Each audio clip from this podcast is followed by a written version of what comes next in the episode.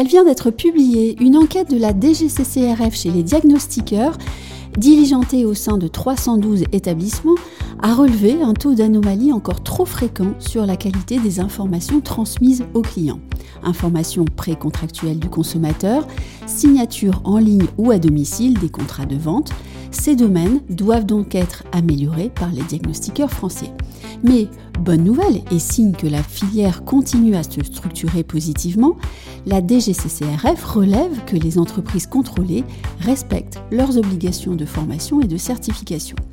Mais ce n'est pas suffisant puisqu'il est clairement annoncé par le ministère de l'économie et des finances que l'activité va continuer à faire l'objet d'une surveillance. Voilà pour aujourd'hui. N'hésitez pas à partager Newsroom sur vos réseaux et à liker sur Apple Podcast. C'est comme cela que vous ferez grandir ce fil d'infos et je vous dis à très bientôt pour un nouvel épisode.